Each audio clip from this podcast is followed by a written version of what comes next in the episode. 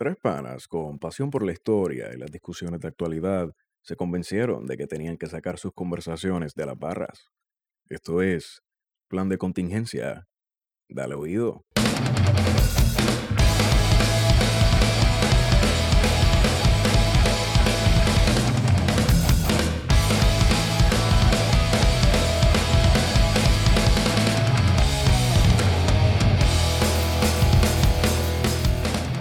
Bueno, amigos y amigas que nos escuchan, este Héctor Iván Arroyo Sierra hablando de lo que se supone que sea el episodio número 45, episodio en tiempos de emergencia. Y yo no voy a hacer mucho intro porque esto está bastante cabrón, así que a mano derecha tengo a Esteban Gómez. Saludos y buenas tardes. A mano izquierda, siempre a la izquierda, tengo al veterano de los ocho días, Saludos a todos y a todas. Guarionex Padilla. Y contamos con la presencia, porque estoy que analizarlo desde otra perspectiva un poco más profunda, de la reincidente a este podcast, porque a este podcast hay gente que le gusta venir y se autoconvoca como las manifestaciones de los últimos días.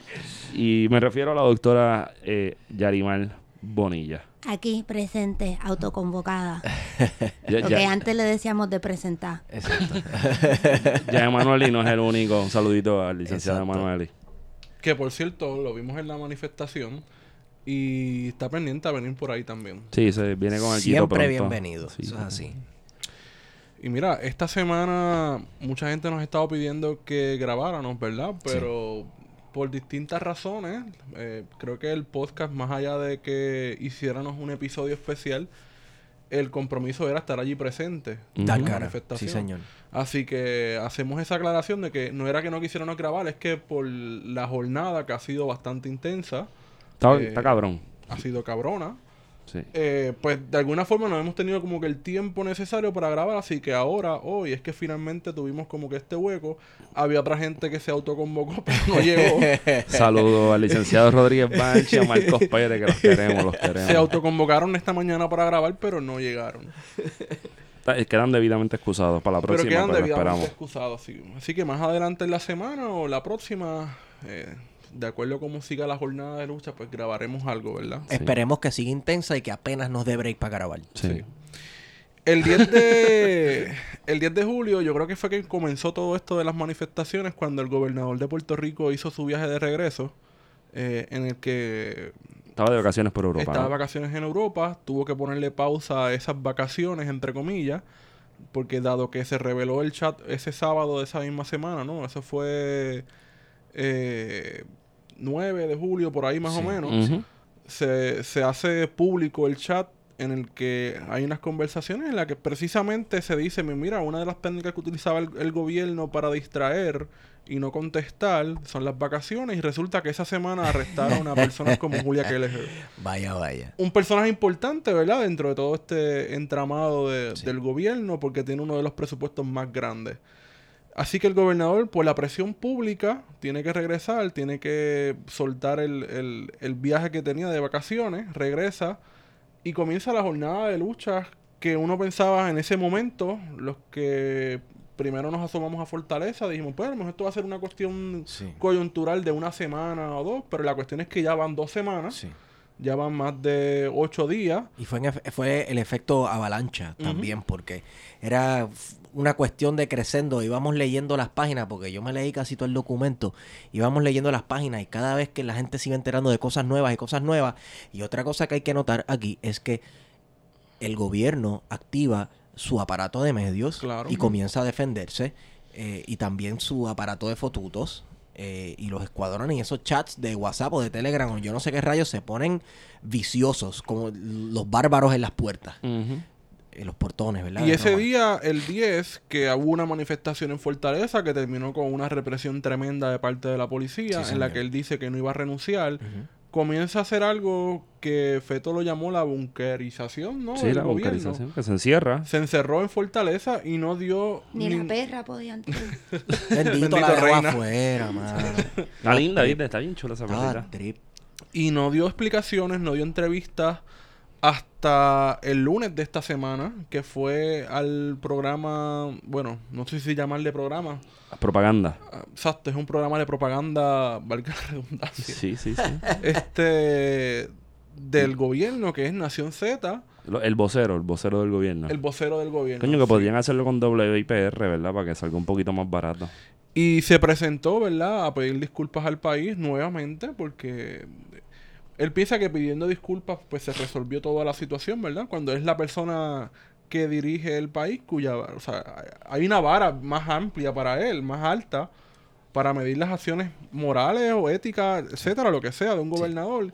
Intenta pedir disculpas, pero resulta que después se descubre de que esta entrevista que se hace con Gary, Guti- eh, Gary Rodríguez Mire, muchacho. Chacho, dale la mira, vuelta, Gary. y Limari Suárez es la periodista. Sí, que parecía una cuestión de, de En pitcher la- y catcher. Entrevista en la cual no dejaron entrar a la licenciada Mayra López Mulero porque se sabe que ella le tiene muchas preguntas al gobernador y se sabe, todo el mundo ha visto el estilo de ella, cómo ella habla, cómo ella confronta, ¿sabe? No se la no le iba a hacer un bombito al pitcher al gobernador. Una entrevista que es curiosa porque exactamente le bloquean la entrada, pero no se la bloquea gente del programa. No, Es la escolta del La escolta del gobernador que toma por asalto el lugar. exacto. Eh, va con una unidad de arrestos especiales que se, de repente se convirtieron en la escolta del gobernador o se han convertido en la escolta del gobernador.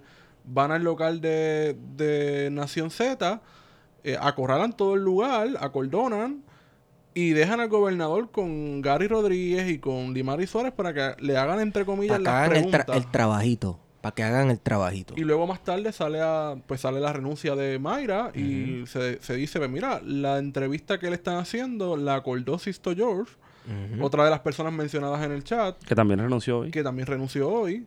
Eh, así que era un lavado de cara, en efecto. Sí. Yo tengo un mensaje para el pueblo cristiano. Ese, ese gran audiencia cristiana que Esa los gran escucha. audiencia cristiana, saludos mami, te quiero. Este se ha hablado del perdón y que el gobernador pidió perdón y que hay que perdonarlo, etcétera. Y si nos vamos por ese lado de los valores cristianos y el carácter de Cristo, etcétera, pues tenemos muchas anécdotas en la Biblia en las cuales las personas lo embarran y la primera que se me ocurre es la del rey David, que él le embarra en sobremanera bien brutal en secreto y le explota el escándalo. Y él pasa el resto de sus días hasta viejo escribiendo salmos de que yo soy una porquería y pidiendo perdón y etcétera, etcétera. La Biblia está claramente que Dios lo perdonó. Pero Dios le dijo, Dios le dijo básicamente yo te voy a perdonar. Pero de aquí para adelante tú sabes, vas a sufrir las consecuencias de tus actos. Es que nosotros no somos ni Dios ni Cristo. No. Pero fíjate, mi mamá dice que ella, ella perdona al gobernador, pero el perdón es para ella, para ella liberarse de ese coraje Eso es así. y soltar, pero él se tiene que ir. No, Claro. Entonces, una, la cuestión del perdón se reduce a, yo pido disculpas, Y mala mía, gente, ya. Ya. Pero entonces tiene que haber un proceso en el que se haga justicia. Sí. Porque lo que se está diciendo en este chat es bastante grave, ¿sabes? Hay unas alegaciones de corrupción, de delito, Sí. de burla, una, una mofa constante a, a- a los muertos, no solamente de María, sino en general, en general ¿verdad?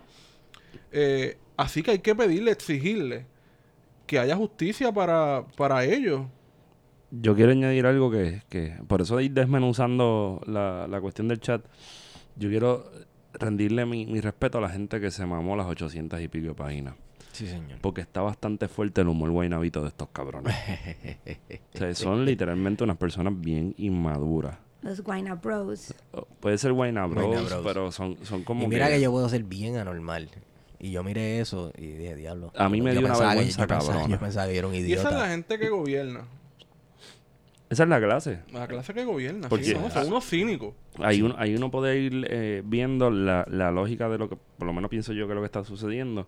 Eh, que la- el, que, por ejemplo, Rey Charlie con su corillo, porque ahora tenemos un, el Rey Charlie con su corillo y la gente de, digamos, de las poblaciones marginadas de este país se involucren dentro de estas protestas que normalmente no es la gente que se une. Yo creo que se está dando en la medida de que lo, lo que se ha visto es una lucha de clases, ¿no? Allá arriba esta gente se, se ve de- eh, entre pares que están en el guiso y cómo mueven dinero. Que inclusive la gente del partido los ven como pendejos. Recuerdo cuando dijeron a alguien que era un fotuto idiota, no recuerdo quién era específicamente, pero supongo que era Willow Ramos. Ramos. Abuelo Ramos. Este, y Que que- también se sale a reducir que este personaje, Mr. Luis Ramos, Ajá. es un fotuto pago por COI. Ah, Entonces, claro. eh, eso, eso abre otra nos dimensión. lo confirmó, gracias, de verdad. Exacto, abre una dimensión nueva de que hay unas una serie de empleados de COI dentro de las agencias públicas que se dedican no solamente a llenar encuestas de internet y pasar por ahí mismo, sino que se dedican a hacer propaganda a crear para opinión. el gobierno, a crear opinión Y a perseguir. y a perseguir. A perseguir gente. Todas estas cuentas que de repente nacieron, que son Juan 000051 Sí. y que Ve- llevan un mes de repente. Sí, en julio, julio del 2019. Son cuentas que se crean bots para contrarrestar los discursos que, eh, que ellos encuentran peligrosos, ¿no? Claro. No, y después a, los cua- a las cuatro semanas, esa misma cuenta que te añadió de Juan 0001 BAX, todo eso Y es curioso porque muchas de, esta- de estas cuentas. Tenían a una persona, en bueno, tenían a varias personas en común, pero una de estas personas en común Hay un factor común. es de prensa. Ajá. Y de prensa no es otra persona que Denise Pérez, que es la secretaria de prensa de Vaya. Fortaleza. Y desde hace mucho tiempo que se estaba diciendo y comentando que era una de las personas que manejaba a los fotutos. Y cuando uno va a buscar estas cuentas falsas de, de las redes sociales, uno viene, la única persona que lo sigue es esta persona. No sé. Bueno, hay otras más, hay otras más. Y tú vas y checas los seguidores, solamente tiene uno y es ella. O él. O él, el, Sí, inmencionable. sí. Entonces, pues uno tiene que como que decir, oye, hay algo raro aquí, ¿no? O sea, hay una gente que está corriendo una, un ejército. Huele a peje maruca. Huele a- huele a peje maruca. Exacto. Pero y en el chat también, eh, porque yo creo que hay gente que va a minimizar la violencia que es un ejército de, de Sí. ¿verdad? Sí, eso es lo menos. Aunque no, no se puede minimizar, pero, pero ¿verdad? Este, además de eso, en el chat, por ejemplo, hablan de, de echarle la policía a Natal para que De fabricarle casos, sí. sí. Sí, Sí, sí, tú sí, sabes sí, que no, no es solamente, yo creo que, que, que se ha perdido un poco en, en el mensaje, que no es solamente del, del humor, este, Guayna Bro, que no es solamente los trolls, los memes, sino que hay una violencia estatal que se devela en el chat. Pero eso es, eso es premeditado. Ese encubrimiento, eso se llama spin. Porque el spin del fotutaje ha sido, ah, pero todo el mundo dice puta, ah, todo el mundo dice cabrón, y aquel que está convocando una, mancha, una marcha y mira lo sucio que habla en sus canciones, eso son bolitas de humo. Sí, no, hay cero correlación ahí. Entonces, mi- decir que no, que todo el mundo tiene un chat en el que hablas así Ajá. sucio, que te burlas de la gente y demás. Pues mira, probablemente sí. Sí. Pero como decíamos al principio, la vara no es la misma de un chat que yo pueda tener al chat que tiene el gobernador, porque primero hay funcionarios públicos ahí, entonces ¿en qué momento tú dejas de ser funcionario público o estar en horas laborables para hacer este tipo de chistes, para pasar información privilegiada de la Junta de Control Fiscal como representante ante la Junta de Control Fiscal, el caso de Sobrino, Sí. y tienes una persona como Elías Sánchez, que es un Oh. contratista, que se ha beneficiado precisamente de conocer, de tener acceso a esa información. Sí, señor. Y, ¿sabes? Tú me perdonas, pero este hombre ha sido un gran denominador común de los esquemas de corrupción Sí, que se han montado en esta administración. ¿De quién estamos hablando? De Elías Sánchez. Este, lo que este hombre, yo me imagino que lo que ese hombre sabe es equivalente a una bomba nuclear para esta administración.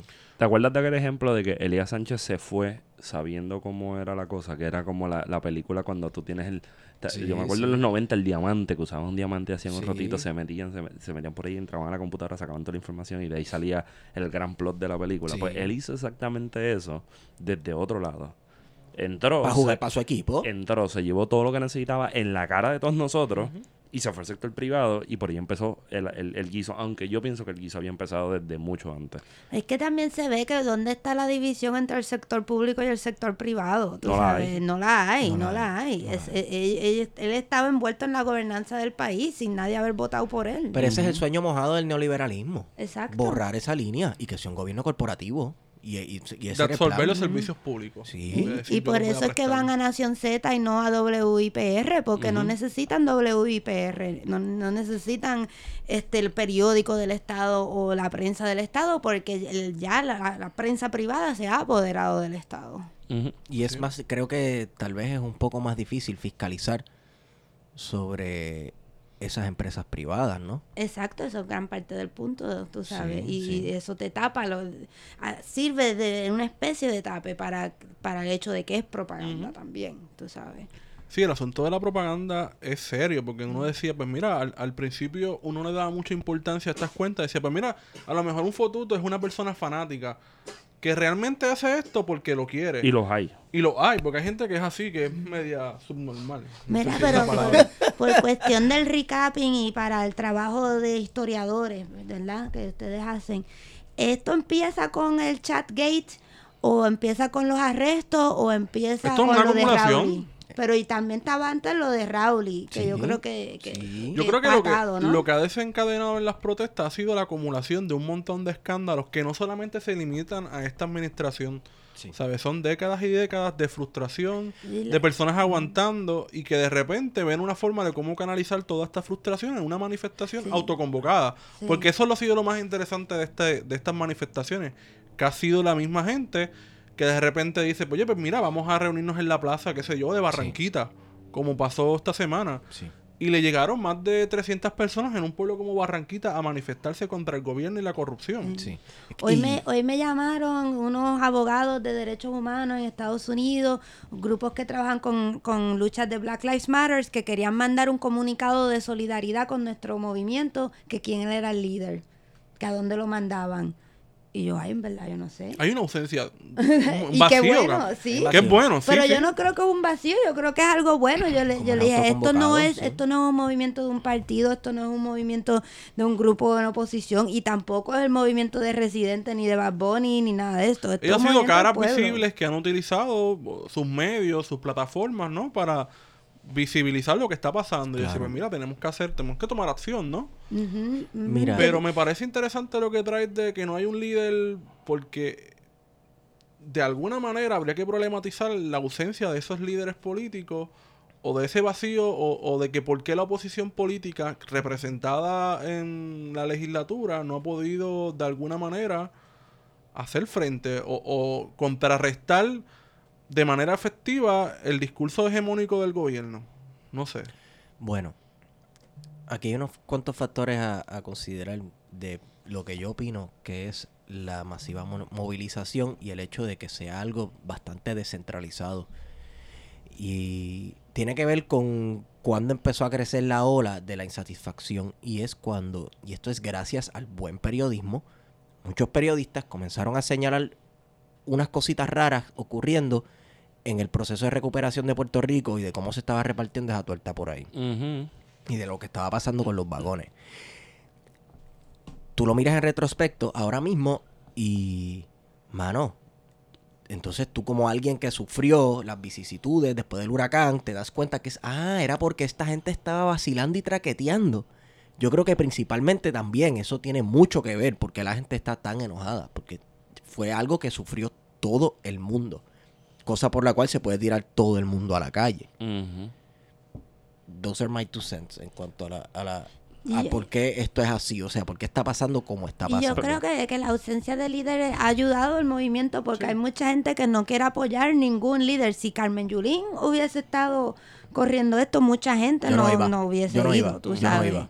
Si, si Lúgaro lo hu- hubiese, se hubiese apoderado, tú sabes. Y también aún este Bad Bunny, Residente, convocan, pero convocan con Ricky Martin, con un montón de otras figuras, tú sabes, que, que yo creo que no, tampoco son ellos, ¿verdad? La- porque me preguntaron hoy unos periodistas eh, de Estados Unidos si la gente fue porque para ver a Bad Bunny. Y yo no, en No. verdad yo no creo que a nadie fue allí a ver a Bad Bunny y él no cantó y él no, tú sabes. Hay que traer entonces el asunto de que estas son manifestaciones que transversales políticamente, o sea, que Sí. van todo el espectro político y de la sociedad completo que está dispuesta a, a- a salir a la calle, porque de alguna manera lo que pasó en María sí cambió a Puerto Rico, pero no hubo un cierre de lo que pasó en María.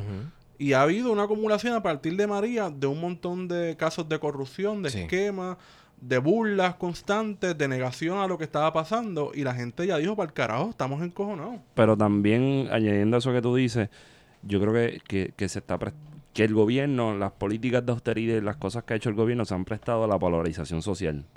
Esto es como un juego de dominos, ellos versus nosotros. Y ese ellos es muy pequeño.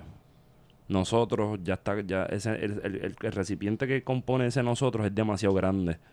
Y es demasiado grande en la medida de que no te- e- este el- se, se configuró una disciplina de partido único donde el partido es lo que acapara todo y sacó un montón de gente de la participación de, de- de la cuestión política. Y entonces, pues ya la gente está viendo opciones que que no había antes. O sea, ver la gente manifestarse en Viejo San Juan, que para mí está bien cabrón mani- manifestarse en un espacio tan pequeño, tan jodido, edificios tan altos, sabiendo que la policía está a la menor provocación de tirar gases lacrimógenos y repartir cantazos. Yo creo que, que, que es la demostración de que ya el fondo se tocó y la gente se cansó. Y entonces, por ahí yo creo que es lo que lo, lo que yo veo es una polarización muy grande entre la clase dominante política que no es la clase vieja a la que estábamos acostumbrados de gente con un cierto sentido intelectual, con ciertos gustos culturales, etcétera. No, tenemos unos New Rich que son unos tremendos morones que no tienen nada de contenido en la bola, ¿sabes? No, Y yo- que, by the way, no tiene nada que ver con que sean jóvenes. no, Ah, no, no. No, no, no, no, no, es, que responden a eh, esa, responden a esta élite guaynabita Sí, que sí. son unos tremendos pendejos. De marista. Es que puede ser de marista como puede ser de donde sea, mano. Bueno, y siguen pero yo no sé, porque a la vez hay un, una, hay un parecido increíble entre Ricky y Trump, y Trump no estudió en Marista, tú sabes, todo, yo, yo creo que, que hay algo particular, pero también hay algo más grande de, de, de, o sea, corrientes de homofobia, corrientes de misógena, y, o sea, que, ta- que se está dando en, en- no solamente aquí de una masculinidad tóxica, y también de el- el- los capitalistas que ha creado el neoliberalismo, porque no son los capitalistas de los 50, tú sabes, de la época de Ferreo, de los Rockefeller, o sea, que, que era un capitalismo todavía con una idea de que tú tienes que pagarle decentemente a tus trabajadores y proveerles ciertos servicios y oportunidades, tú sabes. Ahora es la austeridad total, es, tú sabes, el, el- el abandono total, tú sabes, así que, porque lo digo, porque ustedes saben que lo mío siempre es como que no, no sa- salir del insularismo, porque en Puerto Sí. Rico a veces no, no nos ponemos en relación con el resto del mundo, tú sabes. Y, y también es importante mencionar que ahora mismo en Hawái hay unas protestas también que se están dando bien fuertes. O sea, que nosotros somos parte de, de, de- de todo eso también, tú sabes. Así que yo creo que, que sí, que, que claro, que Ricky viene de un espacio social, pero yo vi allí eh, gente que yo conozco que se graduaron de colegios y estaban este, caminando, tú sabes. Yo vi gente marchando, o sea, que, que todo eso se junta, pero, pero a la vez, tú sabes, ninguno de esos factores es el determinante, ¿verdad? Son muchos. Sí, sí, son muchos, son muchos. Y también el, el ser, el ser hijo de, de quien él es hijo también, tú Claro. sabes, porque ah, como él se crió también ya, ya con una, con unas expectativas de que no importa lo que él hiciera con Ford Tracks, etcétera, tú sabes que él iba a salir airoso y que se le iba a tapar sus errores, pues eh, también está, está lo del individuo también, de cómo él llega ahí pensando eh, esas cosas. y Que no nos lo vendieron como este. Yo recuerdo que bueno, Luis Dávila Colón no lo vendía como el hombre de Estado, el posible candidato a premio Nobel. Y, y fue toda una narrativa que se creó, sí, ¿no? Desde el espacio del azote, este, Guaparradio inclusive Sí. al principio, porque después Guaparradio le ha quitado el... Se le ha dado bien duro a esta administración. Pero fueron var- varios programas, emisoras que apoyaron la candidatura de Ricardo Rosselló porque decían, no, este muchacho está bien claro. Y resulta que no tenía nada ahí en la... No tenía materia gris porque nos los vendieron como el joven tecnócrata Entonces, salvador que profesional. cuestionar su carrera universitaria, si realmente tiene la preparación que dice tener, porque Sí. no, ha- no- ha demostrado que no tiene capacidad para absolutamente nada. Y, y también es cuestión de carácter, porque tu carrera universitaria puede ser una, pero si tú te vas a rodear de la basura con la cual está que tu país, que se dice que es el, goberno- el gobernador más corrupto que ha tenido la historia de este país, diga, a mí no me gusta la gente que con la que se pasa. Porque ni siquiera, puede, Tú sabes. ni siquiera te puede formular una idea clara en una conferencia de prensa. Porque es un candidato prefabricado y Pero desechable. y, tam- y también yo creo, yo creo que no te puede construir una idea ni, te- ni, ni se expresa bien porque tiene mucho que esconder. Sí, no, no. Es posible. Está nervioso. ¿Sabes? así. Siempre llega nervioso, siempre le da vueltas a los asuntos. Es un tremendo torero. Él siempre está dando vuelta a todo. Pues Tiene una capacidad de hablar sin decir nada que yo como que casi la admiro. Y eso- como que así son los tweets, así no son los tweets, nada. así son los comunicados de prensa, así es todo. Pero eso, Entonces, pero eso para que te- y perdona que te interrumpa, Ajá. pero eso es para que la gente se, se, se dé cuenta de que te puede hablar de la forma más eh, cómoda para entenderle y no te dice nada. Para esa gente que dice el independentismo puertorriqueño habla muy rebuscado y no Mm, dice nada, pues mira, desde ahora váyanse para el carajo con esa. De verdad. Pero ahí tienes, ahí tienes la consecuencia de tener una persona construida, ¿verdad? Que es un mito construido por una agencia de publicidad. ¿A qué se dedican las agencias de publicidad? A construir imagen y a vender una imagen. Un Pues ahora, ¿qué le está haciendo? ¿Cómo él trata de salvar el barco? Tratando a todo cojón de salvar su imagen. Por eso es que queda como un jodido narciso, el cabrón. Y Coy sigue ahí todavía, porque, ¿sabes? Lo vimos esta semana con la entrevista en Nación Z y Ajá. siguen todavía los troles por ahí, ¿sabes? Siguen los empleados fantasmas Sí. eh, pagos por el gobierno en agencias de, de, de distinta orden, ¿no? ¿Verdad? Sí, y, y- pero la diferencia es que ahora todo el mundo está mirando cada movida. Sí. ¿sabes? Y cada vez que se sale un chin fuera de base, todo el mundo dice, estás a lo loco, eso es feca o eso es montado. Subir, a- Sí, ya, subir tenemos el playbook, ya sabemos que tú sabes, ahí vas haciendo lo que ya lo que ya discutieron en el chat. Fui- Fuiste al mismo programa que se habló en el chat. Es que es increíble, ¿no? Traigo esta, esta pregunta porque, que como hemos hablado de que hay una ausencia de líderes políticos de la política tradicional y no tradicional, ¿verdad? Si realmente estamos ante un clima de legitimidad en cuanto a las ramas del poder, eh, sistema clásico, ¿no? De ejecutivo y legislativo sobre todo. Si realmente la gente está diciendo, pues mira, para el carajo, no le vamos a hacer caso. Si, si alguna vez se le hizo caso, ¿no? ¿Verdad? Pero porque hay una gente que sale electa, ¿no? Dentro del, del, de- del sistema electoral sin Sí. cuestionarlo, ¿verdad? No, no voy a entrar a valorizar eso. Pero sí había ahora como que un cuestionamiento legítimo a, a este sistema, ¿no? A, a lo que es la figura del gobernador Sí. y lo que son los representantes y senadores y lo que ellos representan. O sea, ya no tienen la... ¿Tienen o no tienen la legitimidad de parte de la ciudadanía? Y no no- sé qué piensan ustedes. Bueno, mi pensar es que la están perdiendo cada día más y no, ellos, they're not helping themselves, tú sabes, no están haciendo un caso de defensa porque veo legisladores queriendo bañarse en dos aguas. Un día dice una cosa, otro día dice otra cosa. No, tiene que renunciar, no. Jugando el juego político interno del PNP. entonces, estaleando ahí, como que esperando a ver qué pasa, déjame ver, déjame ver si hoy dice esta cosa, para yo entonces pronunciarme. Mire, mi hermano, tenga postura, diga lo que usted piense y ya. Pues si eh, eh, la isla se está yendo a la mierda. Tú estás esperando para ver qué él hace, para ver tu estrategia política. Vi a Tata Charboniel los otros días tuiteando de que algo de la reelección y el ideal y qué sé yo qué diantre, y nosotros bajimos en las elecciones. Mire, mi- ¿en serio tú estás puesta a esa estupidez ahora mismo? Es que Tata es una estúpida. Que precisamente es uno de los cuestionamientos para empezar, ¿no? La, la legitimidad que tiene el gobernador por la cantidad de votos que fue electo. O por el por ciento. 42. Ujú. Bueno, 41 punto algo. Sí, yo, yo creo que ya, o sea, las próximas elecciones van a ser algo que nunca hemos visto, porque y la última ya fue algo que nunca habíamos visto con la candidatura de, los de, los de los candidatos independientes para Saludo a la Sidre. Salió. Sí, este, y yo creo que, o sea, aquí parte de, es que aquí se juntó todo, se juntó el coraje que la gente tenía desde María, que no había podido protestar y que mucha gente en el mundo decía, pero ¿cómo esa gente pudo estar un año sin luz y, y sin, y sin protestar, verdad? Pues esa protesta vino, pero también está la sed que tenía la gente con, de, de salir del bipartidismo, que ya lo habíamos pe- empezado a ver, o sea, que se diera un movimiento político que no era llamado por un partido político, que no era un llamado tampoco a una, una estrategia política en particular, tú sabes. Y para mí, yo, yo, yo te dije, yo tengo un déjà vu así de todo lo que yo vi en Guadalupe, en la huelga del 2009, donde se, la, la huelga nacional más grande de la historia de Francia, no de Guadalupe, este, se dio todo alrededor de una política también que era eh, de negar algo, no era con un objeto claro, sino de que algo se acabara. En, en aquí el símbolo es el gobernador, allá el símbolo era que se acabara este concepto de profitación, que era un, un concepto creol que ellos desarrollaron. Aquí el, el gobernador se ha convertido en el símbolo de todos estos problemas, de él y, y de la Junta también, porque la gente decía, este, vete Ricky y llévate la Junta.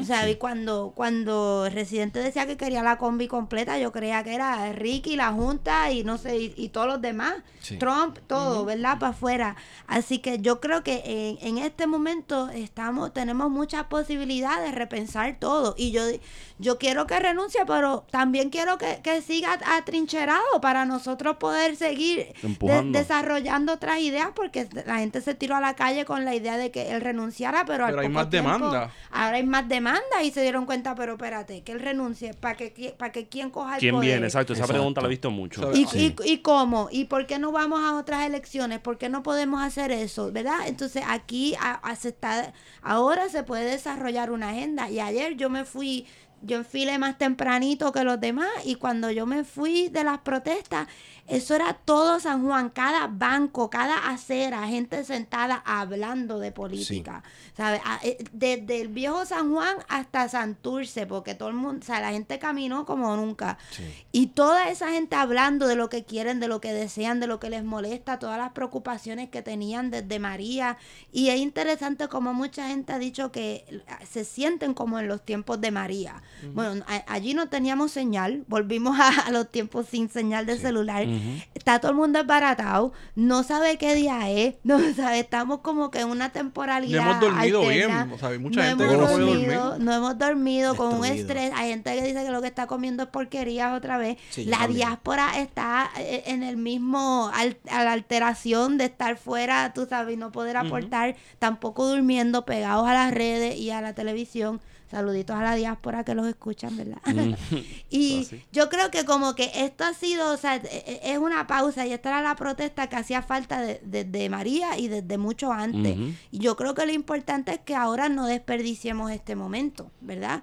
Que, que, que, que lo utilicemos para tratar de pensar otra política y no dejar que se apoderen del momento lo, lo, lo- la oposición de Ricky dentro de su partido o fuera de su partido, sino que podamos imaginar algo fuera del, del bipartidismo. Y no sé si, que, si quieren hablar de, de los otros nuevos políticos que estaban dando rondas por las protestas también. Yo, yo quería decir algo. eh, y es- ese número que se, que se menciona, ¿verdad? Que eh, Eric eh, Step. Eric Step, ¿saben quién Eric Step, no, Eric el que usa el stepper para poder verse cuando estaban hablando en el podio. Rolón Ah, dijo sí, que eran sí. 13.000 personas. Parece que tiene que hacerse un chequeo visual. Sí, sí, porque lo que había era, aquello estaba empaquetado. Yo creo que 15 personas más y la isla se hundía. O sea, la isleta. Se desprendía, se desprendía así, se iba sí, se flotando. iba sola flotando. Yo creo que, que ese número de 100.000 personas, suponiendo que se piense una política dis- distinta, que se, palabra favorita de Wario, problematice el asunto y que la gente se atreva a romper con el bipartidismo con 100.000 votos, suponiendo que tú tienes gente para votar, 100.000 votos es un, es un brazo político importante. Sí, es un montón. Eso es, eso es algo que eventualmente podría convertirse en una mayoría, ¿no? Y si nos vamos a pensar que las mayorías ahora van a ser dentro del sistema electoral y la constitución puertorriqueña un 30%, al que saque 35% va a quedar electo. Pues yo creo que, que el momento... ah, yo estoy casi convencido y yo quiero pensar que no es una casqueta mental, que, que en estos días hubo una ruptura y que se echó a, se, se echó a andar una maquinaria que una vez empezó no ha parado y que está reconociendo poco a poco que primero era Ricky por las acciones que tuvo y su y, y no, no tanto Ricky, el poder ejecutivo. Y poco a poco, como estabas diciendo, Yarimar, ha ido entendiendo la problema- lo problemático que es la estructura gubernamental del país. Y traigo esta anécdota bien, me, me resultó media graciosa ayer porque estaba, yo estaba en algún momento entre la del Cristo, pero subiendo hacia, hacia la catedral, digamos cinco y media de la tarde, y estaba este señor que es bastante, es un personaje bastante común dentro del independentismo puertorriqueño, que es este señor cualquiera, ¿verdad? Porque estaba allí con su boina verde, con sus pines de lares, con su bandera de Puerto Rico, con su chaqueta militar, de verde, verde militar. Y él estaba diciendo, él estaba, la escena parecía casi un, una, un sermón religioso, diciendo primero es Ricky, después la Junta y después el Imperio. Tienen que entender esto. Es el momento. A todas estas casi a punto de llorar. Y era un poco más largo el preach porque él iba súper específico y la gente lo estaba recibiendo. Sea, él tenía un montón de gente alrededor. Tenía tanta gente alrededor haciéndole caso que el de los mantecaditos se le partió al lado porque vio que había oportunidad allí. Bueno, una de las cosas que a mí me sorprendió de los primeros días es que espontáneamente, yo creo que fue el domingo, esto fue domingo de esta, de, de esta semana que está corriendo ahora, De esta semana que no termina. que no ha terminado, que es larguísima. Cuando saludo a toda la gente del departamento de historia, la UPR en Río Piedra, Saludito. llegamos hasta el portón de Fortaleza en la calle Blair. Ah, esa es la parte de atrás. Para el sacaron que las no, vallas y demás. De repente, yo no sé quién empezó, pero empezaron a cantar el himno nacional. el himno revolucionario. El himno revolucionario, pero es el, himno nacional. claro. El original. Escrito por Lola Rodríguez de Pío. Y de repente ese himno se ha convertido como que en representación de la manifestación. Ayer en momento da- en, toda la- en todos los días que ha habido manifestación, una o dos veces las personas comienzan espontáneamente a cantar el himno. Que para mi sorpresa, yo pensaba que mucha gente no lo iba, no, no lo conocían. Me dicen que hubo en un, en un lugar en, en la plaza del quinto centenario que empezaron a cantarlo y que la gente decía, pero ¿qué es eso? Que el himno no es ese, que es el otro. Y no, y alguien cogió un micrófono y le dijo, no, el himno, que fue Liliana Cabra. Dijo, no, este es el himno y empezó a cantar el himno verdadero, el himno nacional de Puerto Rico, escrito por Lola Rodríguez. Inclusive me- a mí me resultó bien llamativo porque yo creo que el- cuando yo bajé para, para, para, para el canto de la balear ayer, yo bajé como a las 10, 9 y media de la noche y estaban cantando el himno. y Yo creo que nunca había visto tanta gente cantando el himno revolucionario. Ni siquiera en un festival de apoyo a Claridad, mano, que se supone que... Ni en Lares, mano. En ese cantito aquello estaba bien empaquetado de gente. Gente Se- joven, en promedio eran 18 o 25 años Ahí- por ahí. No, pero ya yo vi mucha pluralidad, había mucha cana envuelta. pero en esa parte área. ahí como que ha, ha habido mucha... Sí, y, y me resultó bien llamativo porque eh, esto también se ha prestado para una, un momento de cuestionar la identidad nacional Sí. o de búsqueda de nuevas identidades. Y eso está bastante cabrón porque yo creo que, que, que nadie se esperaba esto. Por lo menos yo nunca había visto algo así. Y se siente bien cabrón. Fue brutal también la foto aérea del lunes, que la convirtieron como en una bandera La de bandera de Lares. Lares, sí. eso me paró los pelos, la verdad. Porque si bien, como tú dices, que ha habido una pluralidad de, de personas, no sé, mi- a mí me da la impresión de que la, la, la mayoría han sido jóvenes, ¿sabes?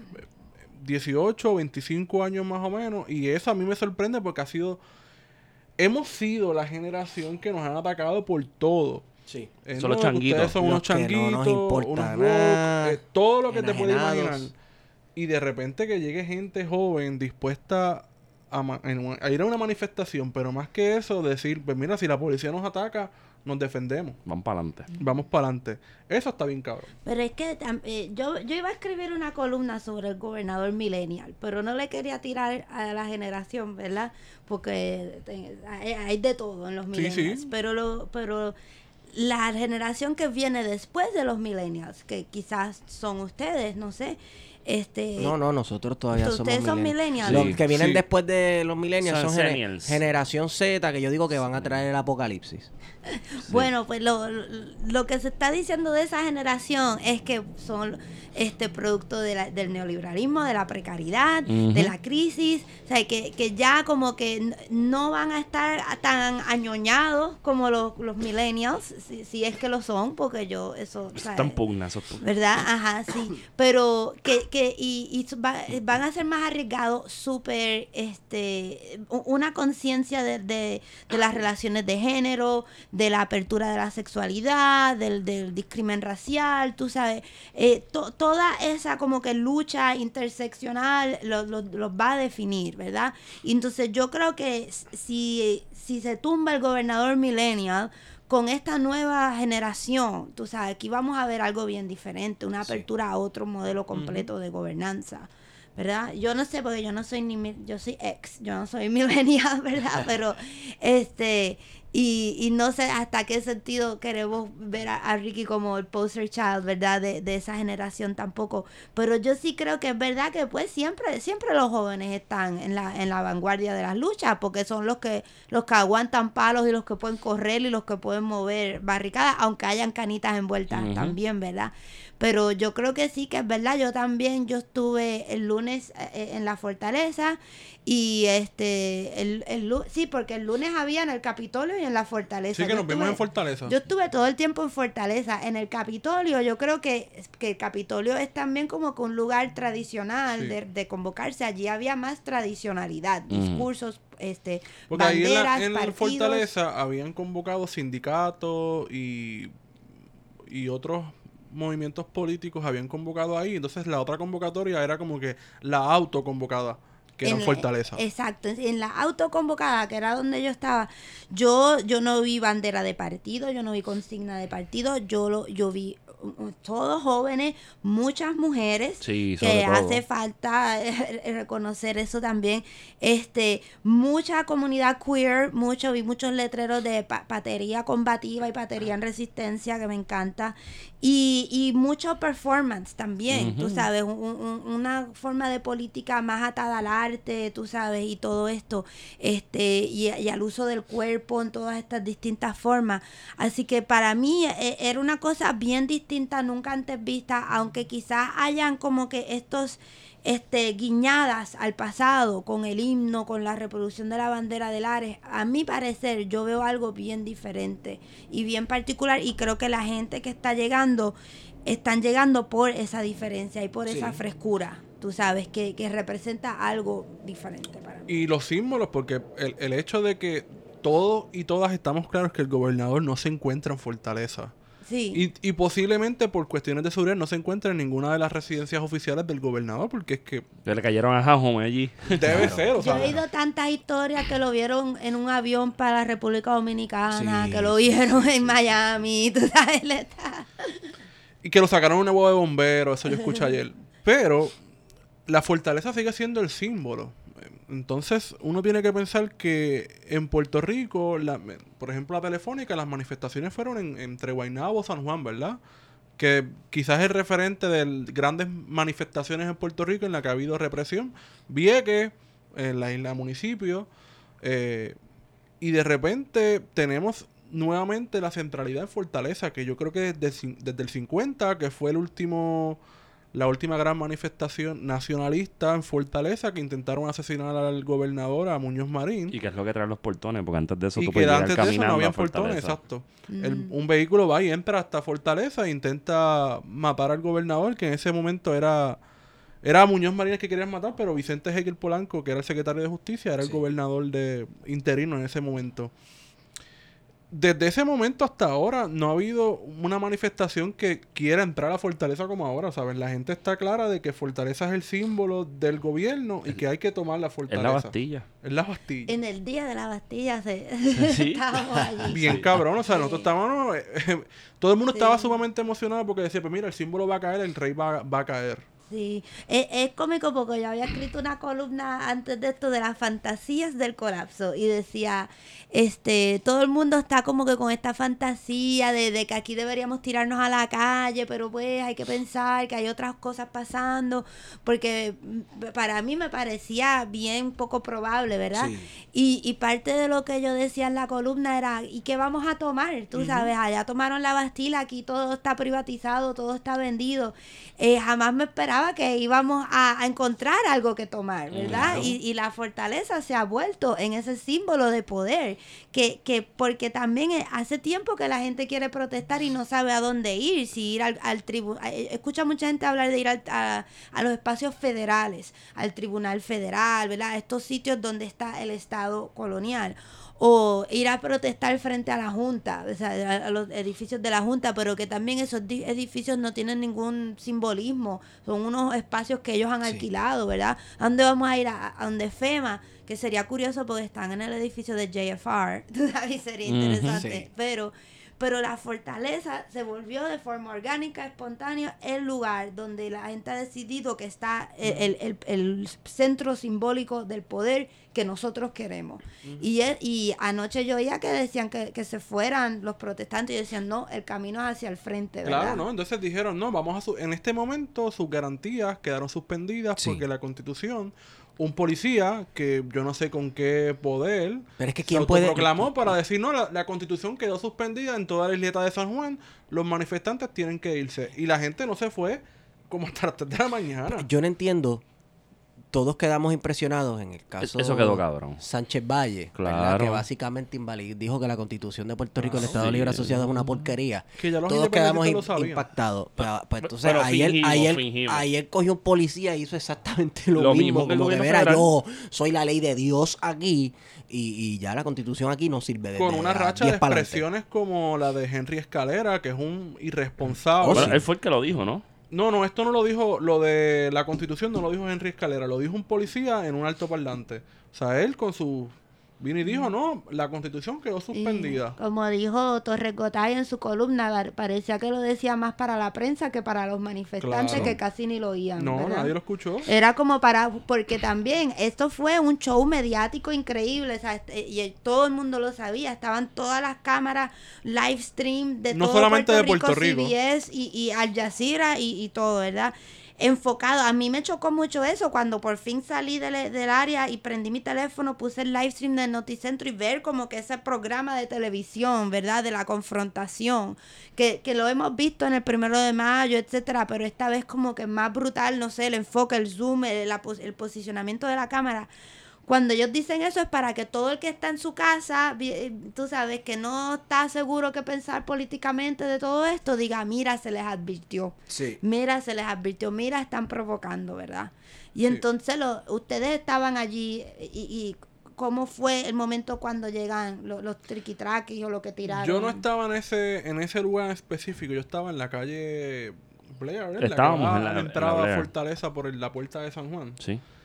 Y anteriormente la policía lo que hace es que utiliza un megáfono para avisar, no, que no puedes pasar el perímetro sin estar cruzando el perímetro. Pero, ¿y, y cómo hacen Y- un perímetro en un sitio público? Eso es lo que yo no entiendo. Exacto, o entonces... sea, pff, cabrón, yo paso por donde me dé la puta gana. El lunes la policía estaba utilizando operaciones tácticas, utilizó gases, pero no eran los gases tradicionales que tú vienes y revientas y botas, sino que abrió, da la impresión, porque todos los que estábamos allí nunca vimos un- el humo del- de los gases, sino que abrió algún tipo de mecanismo o algo y estuvo eh, constantemente sacando el gas en esa área hasta que los manifestantes finalmente dijeron, pues, pues carajo, nos vamos porque no hay de otra. Eso me parecía a lo, a lo- al gas que se utiliza para los disturbios en la cárcel. Y ese mismo día, eh, sí, fue el lunes, que el Henry Escalera dijo que iba a, cueste lo que cueste, hasta la última, gota, de sangre, sangre. defendería la democracia. defender la democracia. Entonces, ¿quién le adjudica a, Henry Escalera, que es una persona sumamente irresponsable y peligrosa,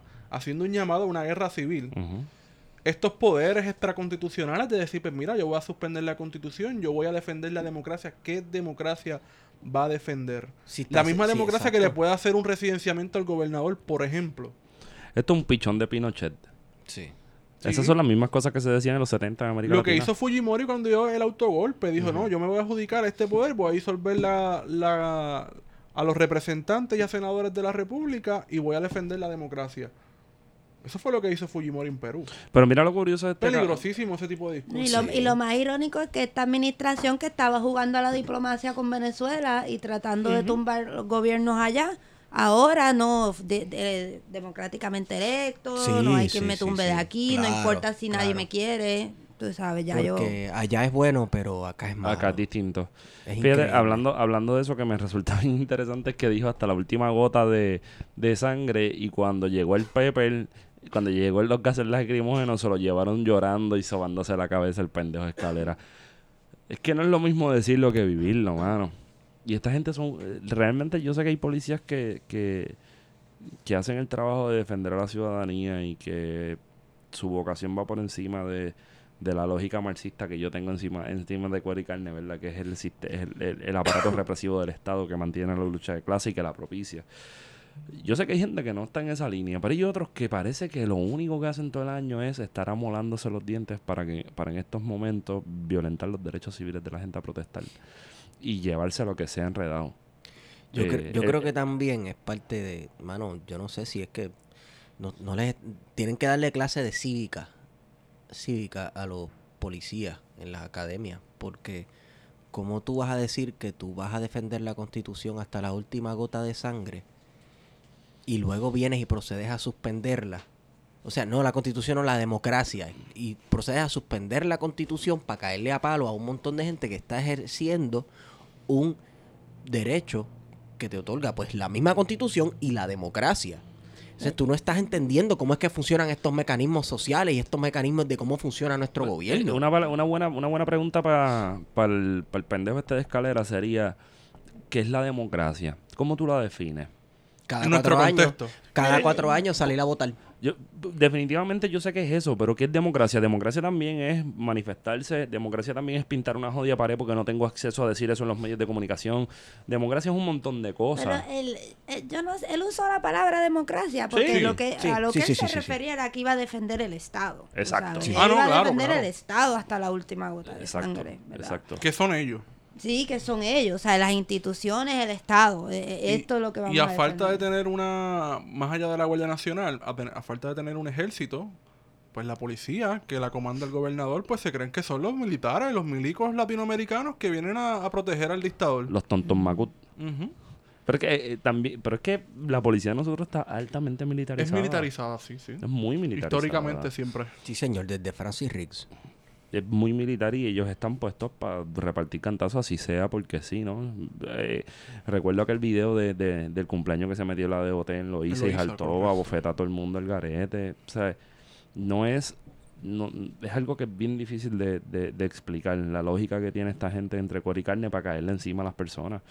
Eh, a mí me chocó bien cabrón el video de la, de la señora anoche del balcón protestándole y gritándole a los guardias, mandándolos para el carajo porque tiraron gases lacrimógenos en un espacio residencial donde había una bebé de nueve, de nueve meses.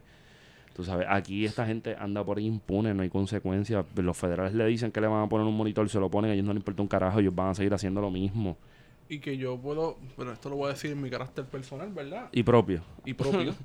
Eh, la imagen que ha corrido el mundo ya, porque ya vi que lo compartieron varias páginas en España, eh, sobre todo el rapero Pablo Hasél, de esta muchacha diciéndole, no le pidieron a los policías que los policías son aliados, únete, únete. Y se abrió la línea y, Y, el así mismo cogieron y le tiraron, exacto, le tiraron con una A bala de goma. quemarropa. Dos A quemarropa. veces. Una en la espalda y ella se vira pácata y otra de frente. Por que si acá, por si las cuidado, dudas. ¿sabes?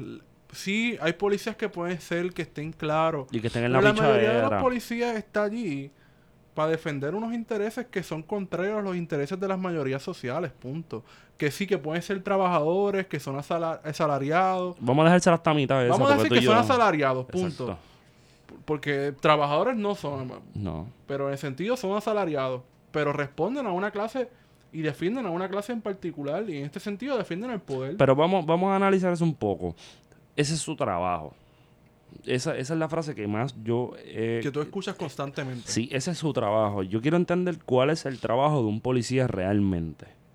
O sea, el trabajo de un guardia es literalmente repartir cantazos o el trabajo de un guardia es velar por el orden. ¿Qué es el orden realmente? ¿Vivimos en un espacio donde hay orden? No, pues entonces, ¿qué tú estás haciendo?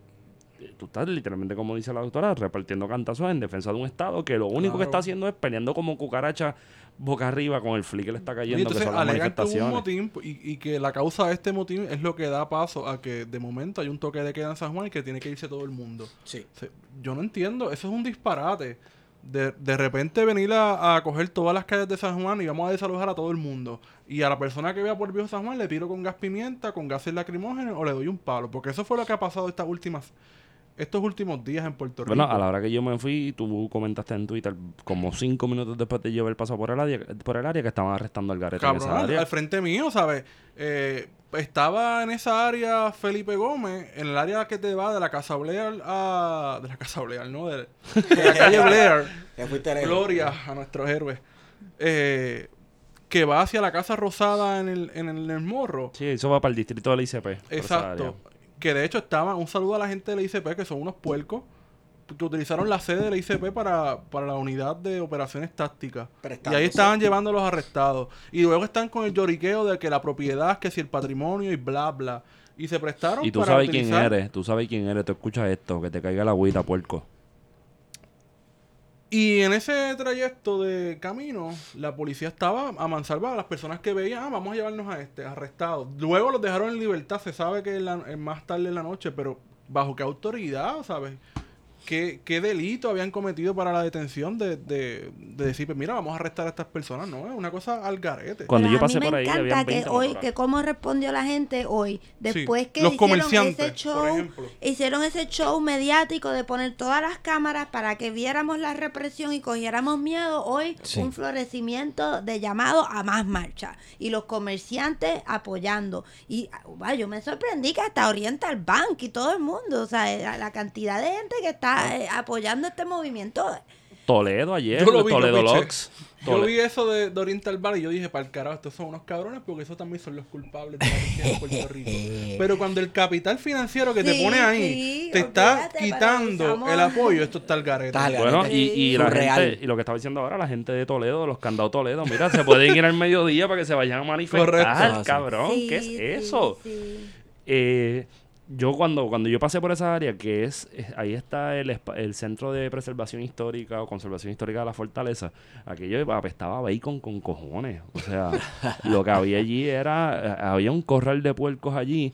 Yo miro para la parte abajo detrás de la Casa Rosada y había como 20 motoras, como, como 14 vanes de la policía. Y yo dije, anda, pero carajo, esta gente está en algún, en, en algún espacio de esta área que lo malo de esa área es que es bien oscura. Sí, sí, es un entrampamiento para... Sí, entonces la gente sabía que por ahí había un flujo. Yo creo que por eso fue que lo mangaron, porque la cantidad de personas que estaban entre la San Francisco, la del Cristo, la Blair y la Fortaleza era estúpida. Entonces por ahí había mucho flujo. Inclusive el cambio de turno eran guardias que estaban en la salida de la- de- del, del, del jardín hundido, en ese portón. Se daba por ahí. Venían, se chocaban las manos y venían hecho, yo salí por ahí y por Yo ahí salieron también. miles y miles de personas Sí, corriendo. sí. Sí, por ahí yo fui. Y la policía estaba, ¿sabes? A- Selectivamente cogía, mira, vamos a arrestar a este. Saber una cosa impresionante. Y, y, y también demuestra una policía que, que es un peligro. Claro. En el sentido de que es una, una policía que está mal paga, que está mal preparada, que no tiene otra... O sea, si esta es la función que Y que tiene como- pasamos de una policía que no hace tanto eh, ejecutó a un ciudadano en Vega Baja y de Exacto. repente tenemos eh, todas estas violaciones a, eh, a personas, dándole macanazos, arrestando, rociando gas pimienta sin ningún sentido, rociando gas lacrimógeno. Y la O sea, unas violencia violaciones- de género la también, violencia que de se ha género, visto sí. dentro de las fuerzas policíacas, sí. ¿Sabes? La policía tiene un récord histórico intachable en estas cuestiones. Sí, son unos cabrones. Pero es una cultura, o sea, guay, viene la antropóloga, ¿verdad? No de individuos, ¿verdad? Porque yo conozco, o sea, tú decías que, que eres la función del policía, etcétera. El policía es yo, tu cono- amigo. yo conozco po- yo conozco individuos que son policías y que, que, que piensan que están sirviendo eh, tú sabes que están haciendo un servicio público que quieren velar por la seguridad que ayudan yo yo los conozco los he visto también conozco muchos que, que son tan corruptos como el gobernador y que, y que han tenido muchos traqueteos y que han ido presos y todo eso. Este, y en, en Vieques un montón de policías también han estado envueltos en, en problemas con este tráfico de drogas y todo eso. Pero o sea, que hay individuos que, que, que, que haciendo todo tipo de cosas dentro de la policía. Pero como una, un sector social, hay una cultura de ignorancia de los derechos civiles, eso es a propósito. Se le educa a los activistas aquí y, y en otras partes del mundo a que tengan los códigos civiles, o sea, los códigos de ley que protegen sus acciones, que anden con ellos porque los policías te las niegan, no la, no la saben. A mí me, me, me vinieron a decir que yo no podía grabar en un seco, yo sí puedo grabar en un seco. Claro que se puede grabar. En- sí. eh, eh, hay, que, hay que tener, tú sabes, Se hay- supone incluso que el policía tenga los derechos de Ah, Miranda en el bolsillo del lado izquierdo y no los tiene. Pero si no tienen ni la identificación, a veces, tú No, sabes. ahí lo que tienes es el celular puesto para grabarte, porque los vi muchos con el celular puesto en, la, en el disimulo de estar tirando con el teléfono. Y eso, es- son unos puercos, de verdad. Como Sí. sector, como sector, ¿no? Como, individuo. como individuo, yo creo que, es que eso es algo que se puede coger con pinzas, ¿no? Yo conozco un montón de guardias que son de los que están haciendo papeleo, que no joden con nadie. Conozco otros de carretera que no joden con nadie. Conozco de precintos por ahí que tú los llamas, tú los llamas para algo de emergencia y te llegan en dos minutos y se la viven y ayudan y, y te te... dan y- un buen servicio. o sea, yo conozco guardias en Vega Baja que cuando yo estaba borracho les llamaba y les decía, mira, se supone que tú me lleves a mi casa. Estoy bien borracho. Y llevaban mi carro, me llevaban en mi casa, lo guardaban y cheque, nos vemos. Pero, pero la DOT, estas unidades militarizadas, para mí no hay forma de yo decirle, esta es la función No. de esta gente. O sea, esto hay que abolirlo.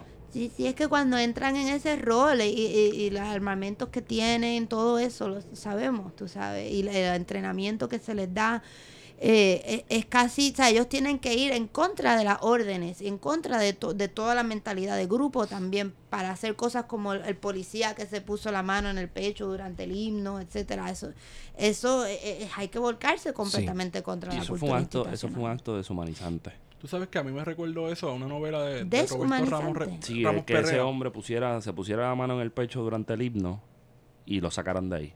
Ah, deshumanizante o sea, hacia sí, él. Sí. hacia él. O sea, Hay lo una como novela- otra cosa más. sobre, sobre la masacre de Ponce de Roberto Ramos Perea que se llama La Revolución en el Infierno. Y hay una escena que recoge de este policía el día antes de la masacre de Ponce que escucha a los nacionalistas en esta barra y están los policías sentados en una mesa, ¿verdad? Y escucha cantando el himno y coge y se para. Ujú. Y al policía cogieron y le dio una pela.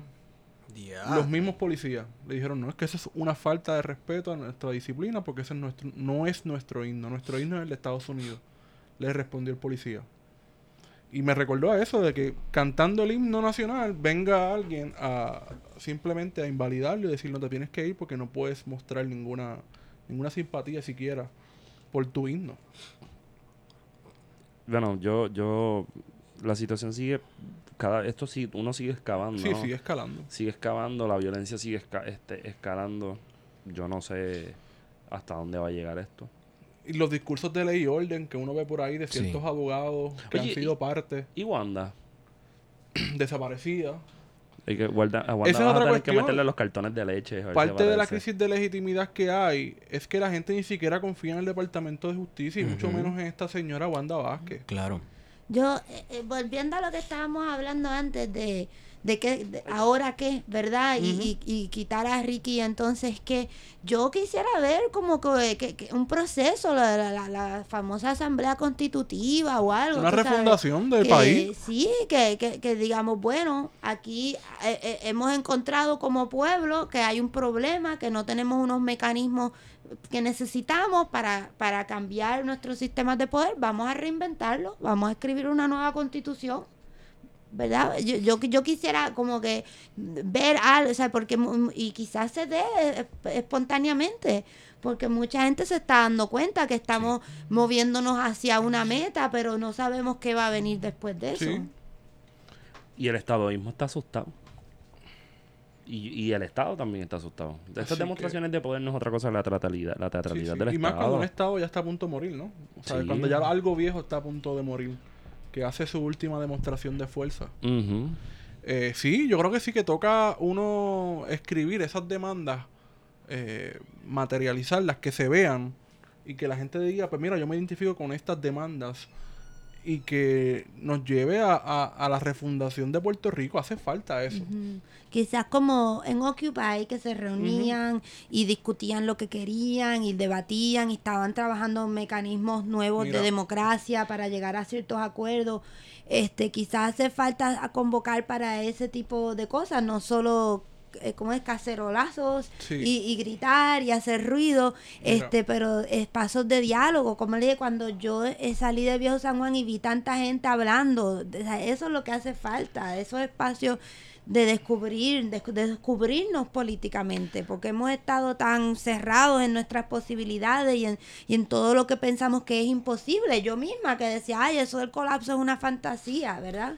Nosotros, yo creo que nadie de los que están en esta mesa eh, pensó que esto iba a pasar. ¿Sabes? Hace Eso dos me- semanas. Eso me hace Eso es sentir mejor. Eso es así. Nadie, Eso nadie. es así. Digo, Sí estábamos, sabíamos que a- jodido. hablando que estaba fragmentándose el contrato social y que, y y que, en algún momento el se- colapso pero venía, pero no tan rápido. Sí, Y- porque n- el colapso para nosotros iba a ser a largo tiempo, mediano tiempo. Pero fue a las millas, fue como una calabaza bajando una cuesta. Correcto. Y eso es lo Pero, impresionante. pero a- así es con la famosa frase de, de Lenin, como que there are weeks where decades happen, ¿verdad? que, de repente el tiempo se acelera. Sí, sí. y, y es raro porque se acelera, pero también se detiene a la vez. Sí, es cierto. Sí, es, es, cierto. como es como un estado de excepción. ¿Qué es lo que hay ahora mismo? ¿Qué es lo que hay? Sí. sí. Eh, eh, eh, eh, uno no sabe. Yo cuando me di cuenta, yo llevaba desde las 4 de la tarde en San Juan y yo no sentía el tiempo que había pasado. Y entonces, eh, el tipo de protesta. Oye, vamos a detenernos un poco en eso, en el tipo de protesta. Porque vi muchas críticas sobre, sobre cómo la gente decide. Porque también acuérdense que hay un manual para las protestas en Puerto Rico. Sí. Creo que va por Creo su que lo escribe Tony Zagaldía. Lo escribió. No, y hay un prólogo de Díaz Olivo también. Díaz Olivo, Díaz Que nunca ha ido a una manifestación, pero él... Sí, este, y es el libro de cómo protestar para, pro- para protestantes, se llama así, cómo protestar para protestantes. En, eh, en está en su sexta edición por McGraw-Hill. Entonces, Lectura obligada en la escuela de Derecho. sí, obligado. Sí, sí. porque No, pues, nada puede Es suceder fuera del interesante derecho. que digas eso porque me llegó de a- alguien en, en mi familia que llevó a sus hijos a la protesta para que experimentaran eso y les pidió a sus hijos de co- 12 años que escribieran una reflexión y me las mandó pensando que me podrían interesar como antropóloga y uh, uno de sus hijos escribió de lo que vio, de lo que le pareció y de lo que debe y no debe no se debe hacer en una protesta y que no se debe hacer graffiti, que no se debe, o sea, ciertas cosas que no se deben hacer, así que creo que que es que hay algo como que por qué la gente va tan rápido a eso, a reglamentar y a decir las reglas y lo, lo que se debe y lo que no se debe, en vez de ver como que qué es lo que está surgiendo y qué es lo que este momento está dictaminando como necesario, que, que cambia de, de- de- por eras también, tú Claro. sabes. Y ahora eh, los hashtags, las redes, tú sabes, es algo esencial que antes no lo era, ¿verdad? Y, y algunas cosas que antes eran esenciales y apropiadas ahora no lo son. Así que yo creo que sí, que, que, que debemos hablar de que cuál ha- cuáles han sido los métodos de protesta, los modos, las formas, ¿verdad? Eh, y el rol, el rol que han jugado los artistas, eh, eh, distintas, tú sabes, distintas cosas que se han y dejarse de los infantilismos del pacifismo. O sea, Sí, no es que uno no, no, así. no crea en, en- en los movimientos pacíficos, pero las luchas, cuando vienen a mí a hablarme de que Gandhi o Martin Luther King dirigieron movimientos eh, pacíficos, es falso. ¿Sabes? Toda la violencia que implicó la lucha por los derechos civiles en Estados Unidos, que incluso eh, Martin Luther King, que no quería llegar a esas tácticas, tuvo o fue víctima, porque incluso lo mataron. Y Malcolm también ese viaje. Y a Malcolm X también. Bueno, pero Malcolm X estaba bien, Bien claro, Sí. claro. Vamos, eh, quería hablar un poco de eso, fíjate, es interesante. Todo el mundo habla de Martin Luther King Jr., pero en la misma conversación nunca traen a Malcolm X. Sí, sí, siempre es aparte. Y este, todo el mundo habla de Gandhi y nadie habla de los otros movimientos en India que estaban peleando en la selva o en guerrillas o boicoteando cosas inglesas. Y se le olvida, por ejemplo, de, de que los ingleses dijeron, pues mira, usted, su producto principal es el arroz, pues mira, le vamos a poner. Y hubo una hambruna en, en Inglaterra, en India, perdón, En India, que la sí. sufrió Gandhi. O sea, no fue un movimiento pacífico, fue un movimiento violento porque Sí. las circunstancias obligaban. Sí. Y más cuando tú te enfrentas a uno, en ese momento, a uno de los imperios más grandes del mundo, que era Sí. Inglaterra. Entonces, y y, y, y la- lo pacífico yo creo que no, no va a estar en contradicción con, con los episodios de violencia que se van a dar. O sea, el Estado no puede pretender, si el, si, si- o sea, si el Estado está dando cantazo, no puede pretender que haya personas que digan, dame, el- te, te voy a dar otro cachete para que me dé. Claro que no. Porque está muy cabrón lo que está pasando. Porque la violencia que ejerce el Estado, que yo creo que es la más cruda, es la que no vemos. Institucional. Es la institucional, es, es, es- es a- es esas mujeres que las dejan desprovistas, es la pichadera a la violencia de género, es la pichadera a la educación, es la pichadera a todo, porque el Sí. Estado el Estado en lo único que se centró desde hace mucho tiempo, pero que, que, que, que recrudeció en los últimos dos años, fue en el lucro personal, fue en mover fichas para ellos ganar para ellos mismos, porque la única función de esta gente, esta gente no son ni estadistas de verdad, mano. Esta gente son lo único que son los mejores administradores de la colonia porque lo que están buscando es el fucking guiso. Claro. El fucking guiso, el posicionamiento, porque lo que, lo que sí se ve o se desprende de este chat es cómo estas familias, estos claques políticos, lo que tienen es una piquita montada aquí. Sí. Y esos son los Charlie Rodríguez, esos son los... Kenneth McClinton lleva desde el 80, dices tú, según la Sí. portada de Claridad, guisando del gobierno. Entonces quieren el capitalismo, pero viven del gobierno. O sea, yo no entiendo estas Exacto. lógicas que tienen estos cabrones. Y cabronas, por ser inclusivos, porque también quedan de eso. este Escucha para allá. Perdón, me están mandando videos de cosas que están pasando en la calle mientras grabamos. La calle está buena. Me Y está acaba la de fiebre llegar por ahí. un, un mensaje de, un reportero fuego. de NPR que me escribe, hay una fucking revolución en la calle. Falla, falla. Bueno, pero a mí me gustó, lo que, lo que sí me gusta de estos tipos de manifestaciones es que son bien caribeñas. Hay música por todos lados, la gente está feliz, hay consignas. Hablando de música, yo quiero detenerme. Dale. Yo quiero detenerme aquí No, yo sé para dónde y vas. hacer un reconocimiento. Ay, ay, Porque ay. yo sé que Bad Bunny y Calle 13 se convocaron y dijeron. Pero el primero que se apareció El Bonifacio a la, Valencia. a la- a la primera manifestación grande que fue el lunes, si no me El equivoco. Bonifacio Valencia, papi. Ñengo, Flow, Edwin, Rosa Vázquez. Fue el domingo, fue el domingo. El domingo.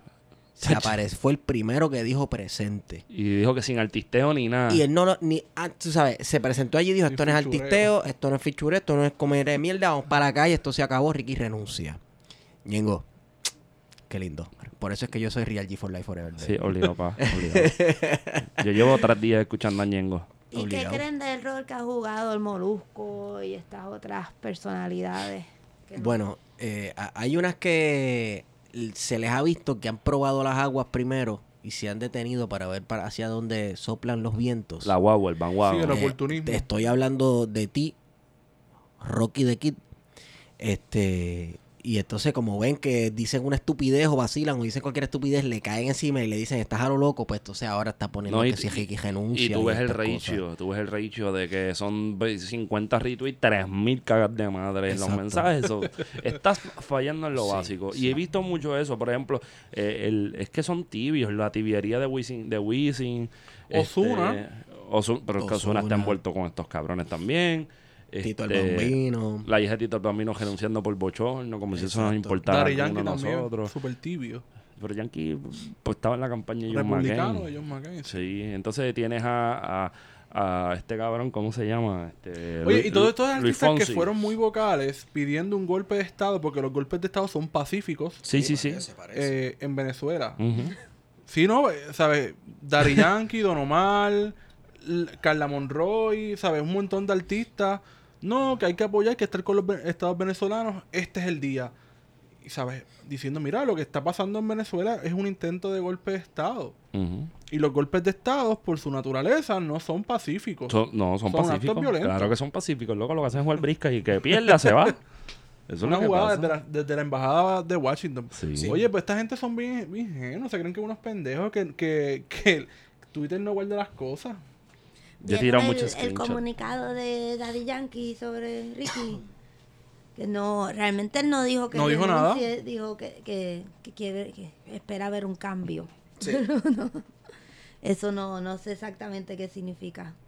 Sí, no, no, no. Este se quedó en la ambigüedad, ¿no? De, de del Pero discurso. a mí me parece interesante ver estos personajes de Instagram y esto envuelto. Este, de, yo vi eh, eh, ahí estas mujeres que yo sigo por Instagram por curiosidad, a veces un poco morbosa. Modelo. de, de, de esto, ¿cómo se dice? De las influencers Sí. y los tastemakers, que usualmente de lo que hablan es de ir a Plaza Las Américas y de las modas. Y, es, y durante, aún durante María, como que casi no hablaron de las dificultades que estaban No, experimentando, no, no, falta de luz, falta de agua.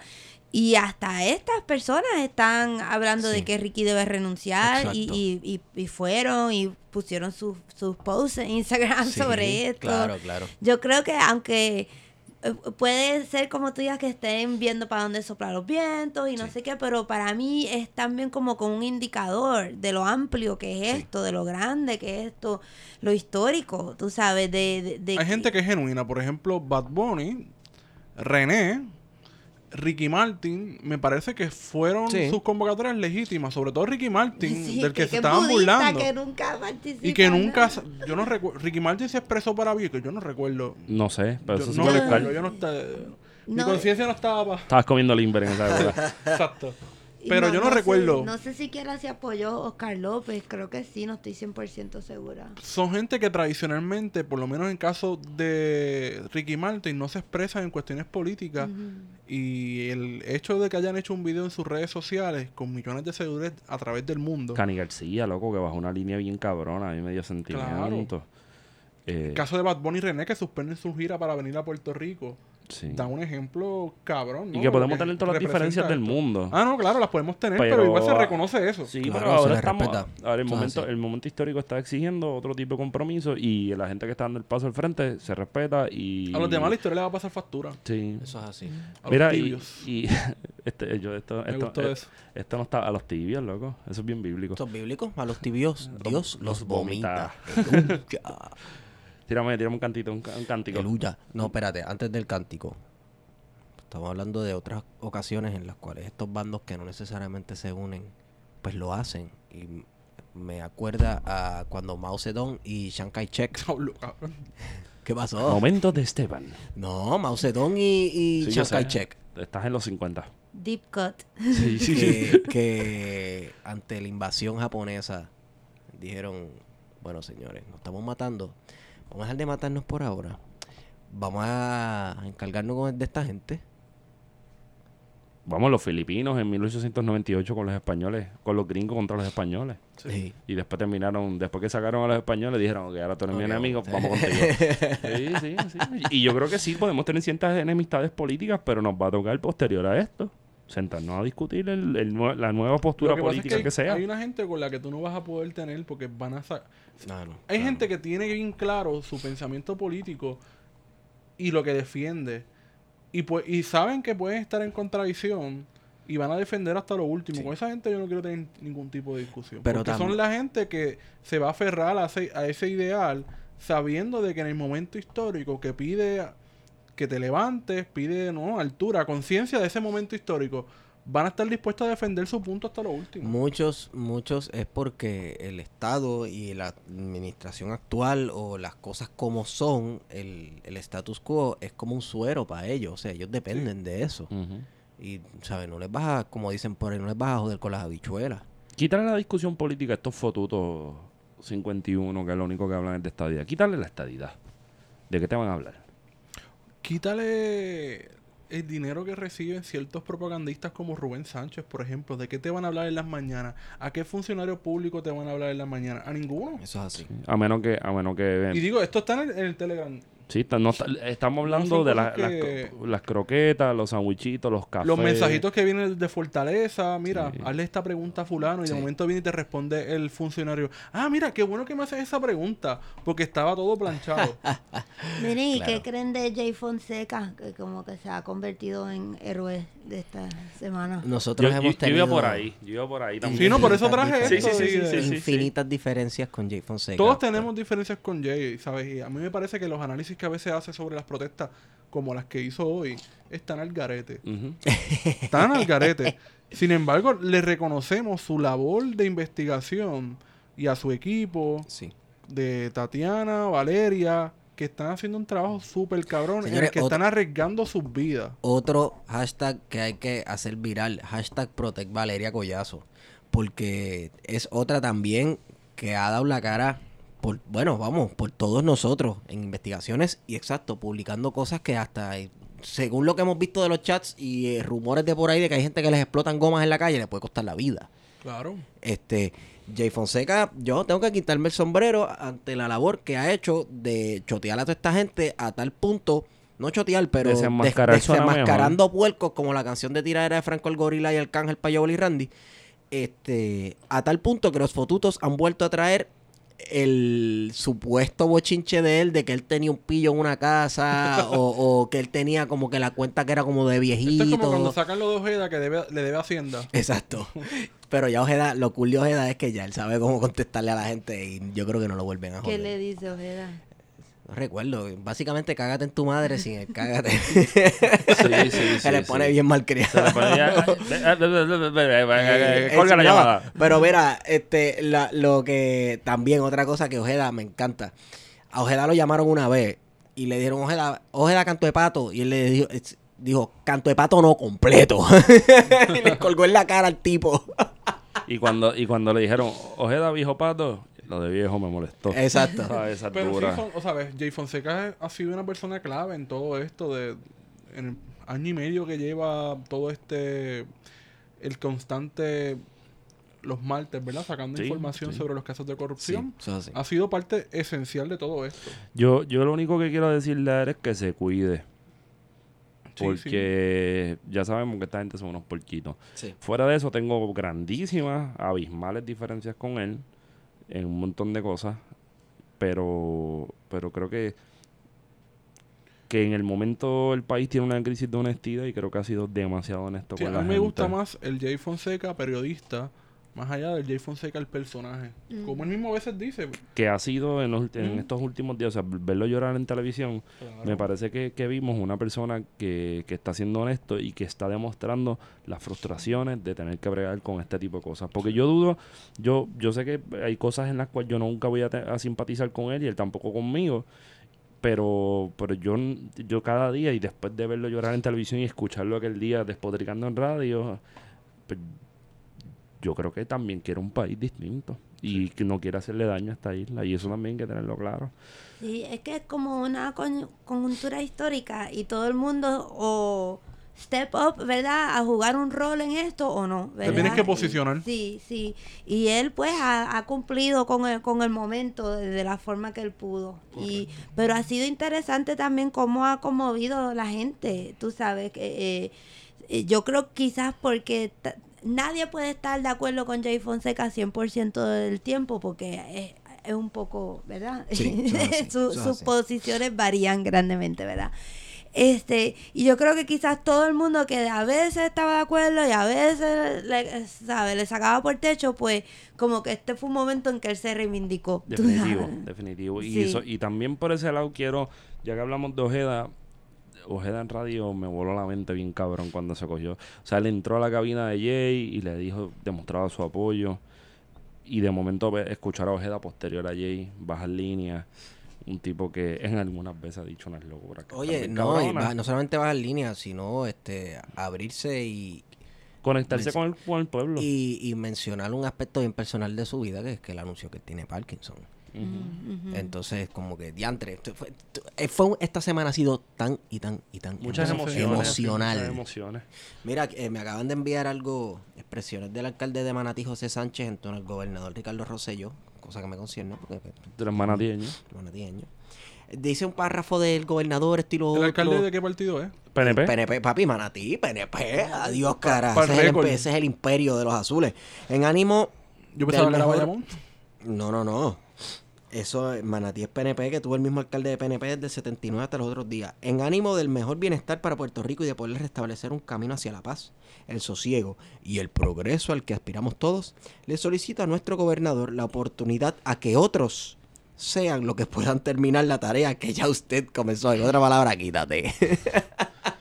de lo más diplomático, la tarea que ya usted comenzó. Y que hace- sea otro que la termine. Estamos grabando el 18 de julio. eh, hace algunas horas atrás. Hace tres horas, sí. Ramón Luis Rivera Le pidió la le renuncia. pidió la renuncia. Ayer Zoe Lavoy en CNN estuvo bajando línea también de la renuncia. Y que la, re- la, la solicitud de renuncia de parte de Ramón Luis no es poca cosa, sabiendo que Ramón Luis también fue el que construyó la figura de Rosselló. Él, Tata, Tata Charbonier y algunas personas más. Pero entonces, hablando de, de la posibilidad de residenciamiento, creo que el residenciamiento eh, empezó y empezó en las calles. Sí, no, ya eso está. De eso no empezó, no hacía falta un proceso de... de- Por eso te digo que hay una, una- un cuestionamiento, ¿no? A, a- a- a estas instituciones, ¿no? Porque ya la gente hizo el juicio y ya la gente está, ya tomó la decisión de que Ricardo Rosselló tiene que irse. Entonces uno va a cualquier lugar y ya uno que escucha es constantemente, ¿no? El tipo tiene que irse. Así que ya la decisión está tomada de parte del pueblo. Yo creo que, que lo único que no hemos visto es que esto es una jornada de lucha para buen rato. No no hay día que... no no a- ayer, ayer me preguntaron cuándo tú piensas que esto se acaba. Yo le dije, pues yo espero que no se acabe con la salida del gobernador. Yo, yo espero que sea el principio. Me siguen preguntando los medios que si yo creo que el gobernador va a renunciar. ¿Qué yo, tú piensas? yo, yo yo no sé si va a renunciar, pero de que se va a ir, se va a ir, tú sabes. Claro. Si- por una puerta o por la otra, pero se, pero se va. Es que es imposible, imposible. Además se, está con la, el tweet, y yo creo que con esto podemos cerrar, con el Ujú. tweet de, del presidente Trump, da a entrever de que hay una presión de parte de los republicanos para res- resolver la crisis en pol- política y de país. Porque naturalmente no les conviene que dentro del territorio de Estados Unidos, como ellos a veces dicen, haya una crisis de esta índole donde es con una demostración de más de 200.000 personas en las calles, cosa que no se ve en los Estados Unidos, eh, hay un cuestionamiento ¿no? A- al sistema. Así que tienen que resolver esta crisis y enviar una, a Jennifer González, posiblemente, quién sabe si, si venga a ser la secretaria de Estado o asumir la gobernación de alguna u otra forma. Ahí, aquí es que tenemos que tener ojo, ¿verdad? Porque Sí. sí, eh, eh, en- obviamente Estados Unidos, eh, el Congreso, Trump, la Junta, todo el mundo va a ver cómo, Sí. cómo utilizar este momento. Ya la Junta dijo, ah, pues denos, denos los fondos de FEMA a nosotros, tú sabes. Que por eso yo creo que es importante que además de enfocarnos en la meta inmediata, hay que buscar la forma de usar este momento para decir qué queremos después del tumbe Sí. también, Ujú. ¿verdad? Por eso la cuestión de organizarnos un poco mejor también. Pero yo creo que como esto ha sido todo bien orgánico, pues entonces dentro del camino hay que ir entonces dándole forma a esos reclamos y demás, ¿no? Sí. Sí, sí. Así que vamos a ver la, la- cuándo, cuándo es la convocatoria. para- Bueno, la próxima masiva de la que yo Mañana tengo hay una conocimiento. convocatoria de mañana los hay una. sindicatos. Exacto. Y a nivel isla hay una convoca- autoconvocatoria para distintas plazas públicas. Eh, el sábado hay convocatoria eh, desde las 2 de la tarde en Fortaleza. Va a haber un acto sobre el huracán María de recordación. Se está pidiendo que se lleven zapatos. El domingo hay una convocatoria. Y la convocatoria que se espera que sea grande es la del lunes. La del lunes para la que se 22. espera que se paralice la autopista. A 18. Vamos a, a la 18 o la 22. Sí, no, la frente a 18. Plaza. La 18 Sí. frente a Plaza. Ah, pues Sí. cuando se El Expreso divide Las ahí. Américas. Sí, cuando se divide ahí, ok. Este, yo creo que la convocatoria es permanente. Y entonces se está diciendo que eso va a ser la posibilidad de un paro nacional y que debe de escalar, como bien han dicho varios compañeros como Feto, hacia una huelga general. Sí. Y eso implicaría que los sindicatos, más allá de, de los líderes, las matrículas respondan, ¿verdad? A ese llamado. As- Así que yo creo que eso sería el próximo paso de estas manifestaciones si el gobernador no renuncia, porque con toda esta presión Sí. que ahora mismo estaba viendo en los premios Juventud, el tema central de los premios Juventud ha sido la renuncia de Ricardo Rosselló. Así que está Wow. bien jodido cuando Univisión, que ha sido un canal de mierda, Sí, de todo la el mundo derecha, sabe la línea está de pidiendo caca la que renuncia. empujan. Eso es así. Yo creo que, y, y- y por eso hacer la diferencia, una huelga general es una huelga que paraliza, Claro. ¿verdad? Es un mecanismo de presión que tenemos todos y todas para lo que deseemos. Un paro nacional, a diferencia de eso, es un party de ocho horas que termina con una tarima, gente cantando y algún momento va a salir, algún momento va a salir Puerto Rico patria mía y yo quiero un pueblo de, de, de, de Dani Rivera. Eso está chévere, pero eso no es lo que necesitamos ahora mismo. Esa tuerca necesita más Que sea presión constante. y tenemos que seguir. A la gente que, que nos escucha que está yendo, que ha ido como un Wario, que ah, tiene, le pusieron la estrellita roja en el carnet pipiolo ahora. Tuvo ocho días corridos. Eh, Y el esa- PCP. de- del PCP, ¿verdad? Y yo no sé cómo él está ahí y en Twitter todo el tiempo, está en todas, en todas las esquinas. Yo tengo corresponsales. Es una cosa bien rara porque de repente nos han estado enviando, me envían a mí personal A mí también. a- al, a de- al- plan de contingencia, nos han contingencia, estado todo. enviando fotos. Entonces, de repente es como que, pues mira, nuestra labor ahora es como que informar también, Sí, ser parte como sí. si fuésemos prensa. De nuevo. Que no lo somos, pero estamos ha- agradecidos. Se ha, se ha convertido esto en, eh, ¿verdad? Este podcast en algo mucho más grande que nosotros. Y ya, ¿sabes? Te- vamos porque tenemos la responsabilidad de estar allí. Por eso es que no hemos grabado, porque hemos estado Exacto. ahí en la, en la acción, ¿no? Sí, fue- las vacaciones ya yo creo que se acabaron desde ese tiempo. vacaciones. Oye, y saludo también a los amigos de Radio Independencia que estaban allí dando la cara y cumplieron, ¿verdad? Dos años. Cumplieron años, dos años. Así que un abrazo. a la gente que está allí, no sé, que, que está yendo todos los días, no se quiten. Esto es muy importante. No todos los días se hace historia y no todos los días se participa de la historia. Exacto. Y eso, Eso está bien cabrón. Oye, Eso- y recomendación, si escogen una manifestación para la cual picharle para cogerse un break, por favor no escogen la del lunes. Yo quiero ver el- ese expreso, tú sabes, repleto, repleto. Allí los veo. bueno, ¿dónde te consigo, Esteban? Estigón por Twitter. Eh, Wario, Huergandanga. Yarimar. Yarimar Bonilla, Eso es Twitter. Twitter. Sí, los demás no lo añadan porque les va el blog. Decir que pasa un loquito, pa, bloqueado. Ahí pueden conseguir arroba PHTO en Twitter. Y antes de irnos, solidaridad con los que los hermanos que arrestaron el lunes. Nuestro hermano Manuel Tucet, Javo, hay alguien más, ¿verdad? Irizarry. Bueno, no, no, no, no. La cuestión es los tres arrestados que, que pa- pasaron por el proceso del lunes, nues- toda nuestra solidaridad. Y si necesitan algún tipo de ayuda de nosotros, que no necesariamente sea monetaria, pero que necesiten que le metamos, nosotros estamos aquí dispuestos a ayudarles. Porque, porque la lucha continúa y hay que meterle bien cabrón. Y esto es hasta que terminemos. Y terminemos no significa Ricky, significa Hasta que se vayan todos. Exacto. Que se vayan todos. La combi completa. Sí, esto, es, esto va para grande, esto va para largo. Y el pueblo que se manifestó, gracias cabrones, los llevo. Estuvo duro. Bueno, hemos ido con ustedes. Plan de contingencia.